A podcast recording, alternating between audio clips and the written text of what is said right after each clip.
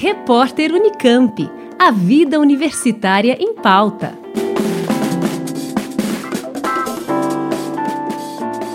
Estudos indicam que as bactérias intestinais têm seus impactos relacionados à saúde do cérebro, afirma Luiz Fernando Ferraz da Silva, professor do Departamento de Patologia da Faculdade de Medicina da USP em São Paulo e coordenador do curso de Medicina da Faculdade de Odontologia da USP em Bauru. Ele adianta que ainda são necessárias muitas investigações sobre o tema. Segundo o professor, o intestino é a casa de um conjunto de bactérias que o utilizam para benefício próprio, como para o crescimento. Além disso, também ajudam a proteger o intestino de substâncias tóxicas e bactérias causadoras de doenças. Silva diz que as bactérias intestinais são do bem e explica como elas atuam. Elas são capazes de viver no nosso organismo sem necessariamente invadir causar doenças ou produzir toxinas que vão gerar doença no ser humano.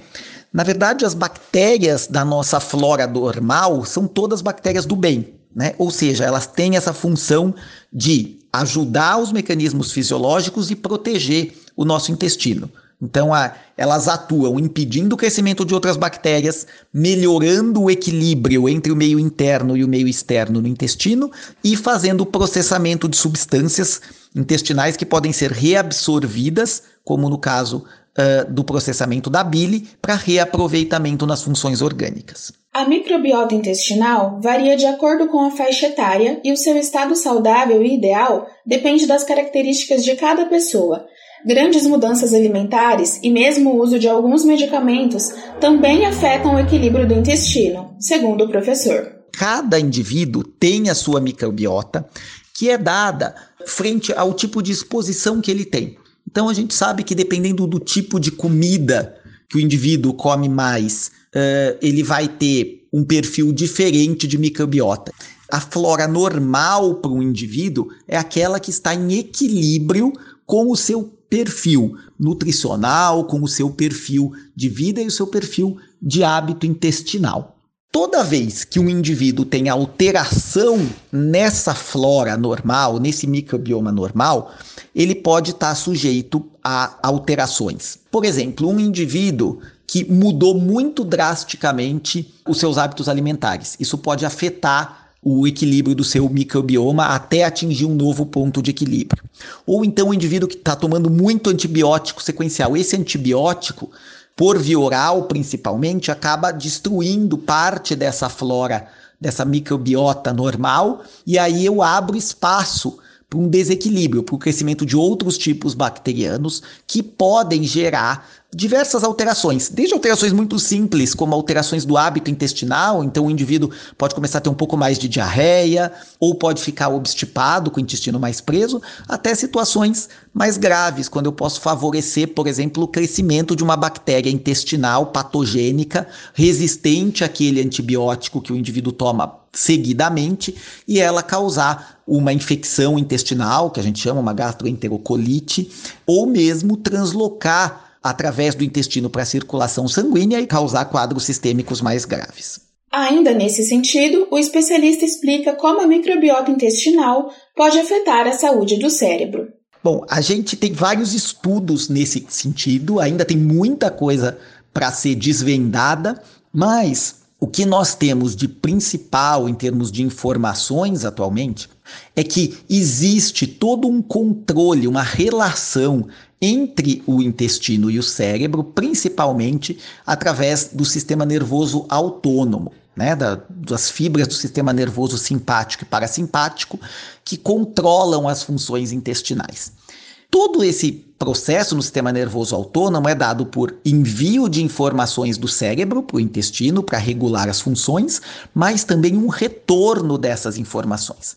Isso tudo é feito através de neurotransmissores e de substâncias toda vez que eu tenho uma alteração no meu microbioma, e eu tenho aquelas alterações de permeabilidade, eu tenho um status mais pró-inflamatório porque chegam bactérias estranhas, isso leva à liberação de citocinas e de mediadores químicos que vão alterar a sinalização que é dada do intestino para o cérebro. E aí o cérebro, de certa forma, vai sentir essa alteração né?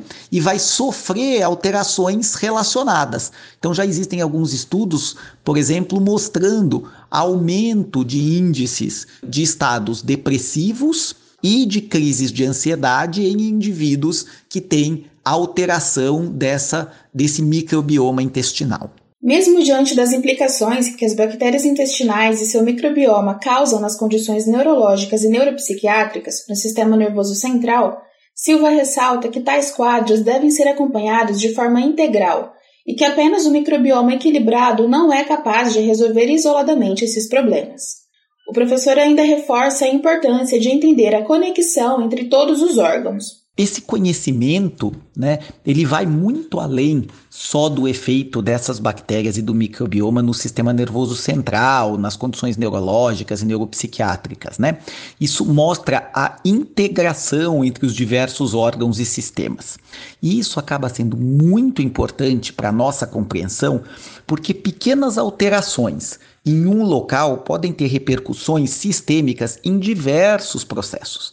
Né? Então, alterações de dieta devem ser feitas sob orientação de especialistas. A mesma coisa, o uso de uh, drogas e, e, e, medicamentos, na verdade, né? Como, por exemplo, os antibióticos, que têm grande efeito na flora bacteriana, na, no microbioma intestinal, eles sempre devem ser usados sob prescrição médica, sob orientação médica, nunca sob a forma de automedicação, né? Porque às vezes a gente acha que está tratando uma coisa e, na verdade, você está desequilibrando todo o sistema. Então, essa visão integrada é fundamental para que a gente mantenha não só a saúde do nosso microbioma intestinal, mas, consequentemente, toda a saúde dos outros órgãos e sistemas que estão, de certa forma, entre aspas, interconectados com esse microambiente. Nós ouvimos Luiz Fernando Ferraz da Silva, professor da Faculdade de Medicina da USP em São Paulo e coordenador do curso de Medicina da Faculdade de Odontologia da USP em Bauru.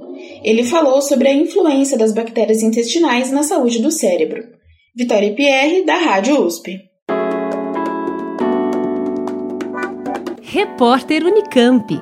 A vida universitária em pauta.